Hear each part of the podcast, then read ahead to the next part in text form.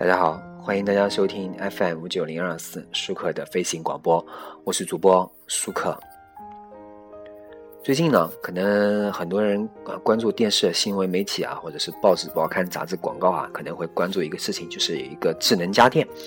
智能家电呢，因为最近的智能手机啊，很多智能手机在不停的推新换代啊，iPhone 六、iPhone 六 Plus 已经啊上市了，很多人都在用了，我看见很多呃已经在用了啊。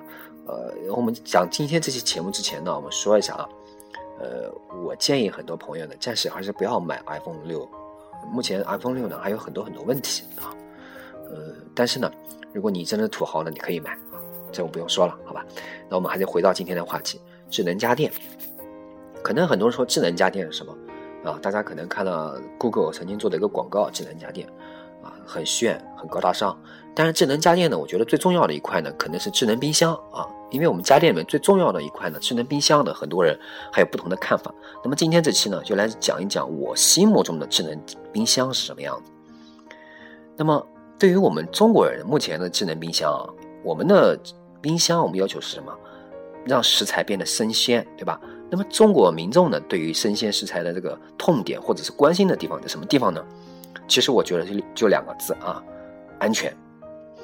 那么假设一下，如果有一款冰箱带有空气微量元素分析仪啊，能够告诉你啊，比如比方说你打开门以后，他会跟你说，自您上次开门后，冰箱内部检测出现某某某某，那么这个某某某某是什么呢？包括但不限于啊，农药、三聚氰胺、硫磺、甲醇等等等等等啊，然后在后面加一句啊，浓度超过安全标准，对吧？这样的冰箱呢，只要拿得出钱的，你想想看，哪个家庭能不买的，对不对？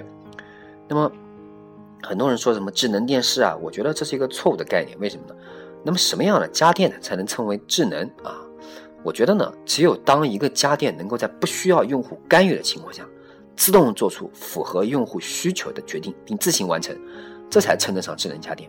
关键是在于呢，这个智能家电啊，必须能够减轻用户的体力和脑力劳动。那么什么是智能的电视呢？比方说啊，当我回到家，电视自动联络我的手机。为什么我会这么说呢？比方说我的家里这个路路由器路由器啊是整天开着的。我回到家呢，在我家，因为我家比较这个，在我家离我家还有一层楼的时候，我的手机就和我的路由器自动连接了，啊，然后呢，它会自动弹出很多很多信息来，我们这个网络上没有打开的信息，对吧？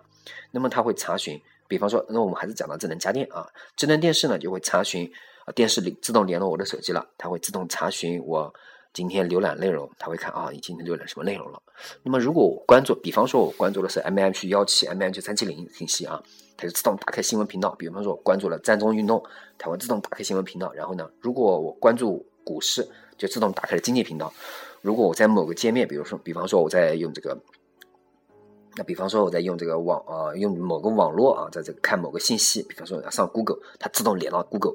那么我当时还没有看完，对吧？我回家，然后我就手机关掉了。但是我回来以后，电视打开，自动给我浏览上网打开了。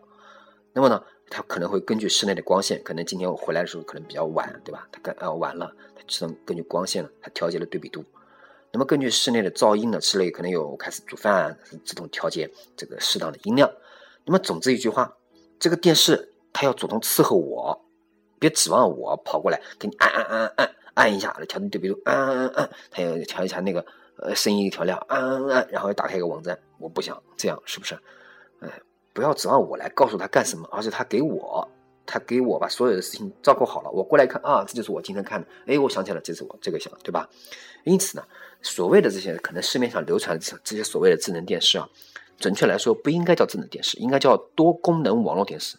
也就是一台挂在墙上的这个大屏电脑，实际上与智能呢毫不沾边。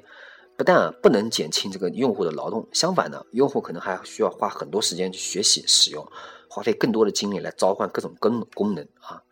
那么我们判定一样东西呢有没有智能呢？应该取决于它的表现，取决于它能不能像人类一样做事，而不是取决于它有多复杂，能不能升级啊。现在呢，人们普遍把多功能可扩展称为智能，比如智能手机。手机完全按照我们的指令行事，实际上哪来的智能呢？是不是？只不过是多功能可扩展的手机而已。所以为什么我一直对 iPhone 推崇有加呢？因为 iPhone 很多情况下能够记忆你之前做的很多事情。那么行业呢，出于市场宣传的目的呢，而滥用智能概念，使了什么都忘了，人大家都忘了什么才是真的智能，对不对？啊，那么回到我们还是回到我们刚刚说的智能冰箱这个话题。那么冰箱怎么样去智能呢？冰箱就是一个存放食材的冷冻仓库。对于食材来说，什么是我们关心呢？种类、数量、质量，从不同的关注点可以加入不同的功能。比方说，关注关注种类的，可以加入建议菜谱、热量控制等等的功能；关注数量的呢，可以加入自动预警。自动采购等等功能，关注质量的加入质检功能，对吧？我们刚刚说的，在我看来啊，以食材的种类数量为切入点，对于家庭主妇来讲，恐怕吸引力不太大。而保障呢，这个食品安全，实际上是我们中国人的刚需，应该可以在社会上掀起冰箱换代的热潮。好，感谢大家收听本期舒克的飞行广播，我是主播舒克，谢谢大家，再见。